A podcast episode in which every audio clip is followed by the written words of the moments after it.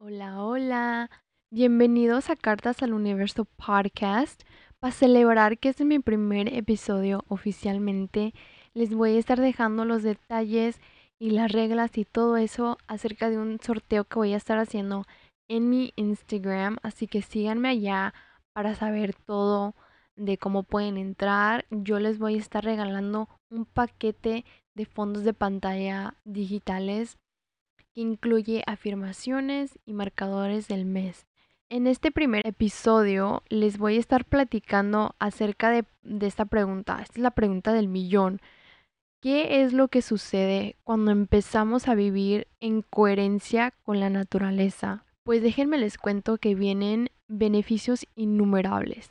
Como yo personalmente he vivido y he pasado y estoy viviendo por estos beneficios que incluyen paciencia, claridad mental, conocimiento, vitalidad, autoconciencia y paz interior. Estas características son importantes en el sentido de que son fundamentales para llevar a cabo un estilo de vida equilibrado. Porque donde está el equilibrio está la salud.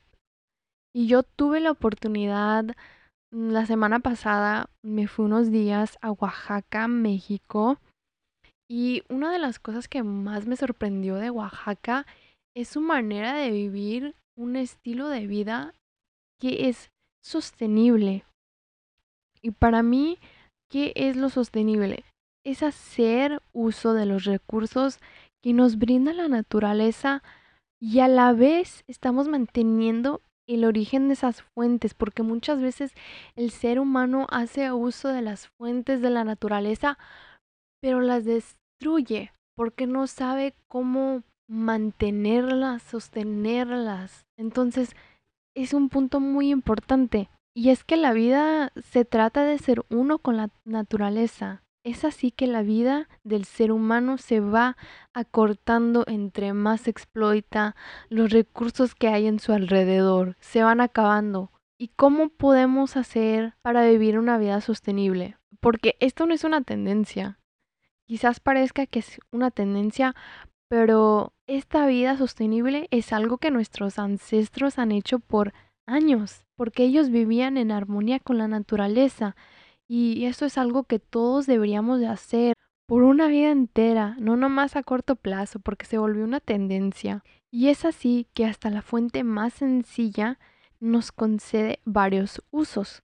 Les voy a poner un ejemplo, como el maíz. El maíz nos da aceite, palomitas, elote preparado y tortillas. Y si ustedes quieren saber acerca de hacer tortillas, mi abuelita todavía cuando podía, ella, una señora de 80 años, haciendo sus tortillas a mano, se levantaba todas las mañanas y hacía sus tortillas. ¿Cómo es que obtenemos una tortilla? Empezamos por sembrando el maíz. Y ya de ahí vienen los elotes. Y ya cuando estén los elotes, los secamos y lo desgranamos. Y ya cuando estén los granitos, pues los cocemos y con, con cal y todo eso. Este, ya después que, que esté mm, todo preparado, se mole, muele, muele, se muele el elote en un molino. Y ya después de eso pasa la masa por la prensa y después de que pase por la prensa se cose la tortilla en la lumbre.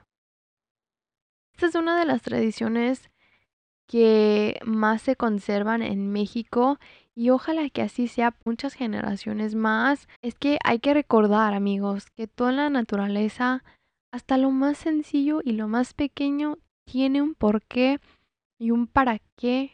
No es existan nomás por existir. Todo existe para algo. Espero que hayan disfrutado un poquito de, mm, de, de este podcast. Hasta luego.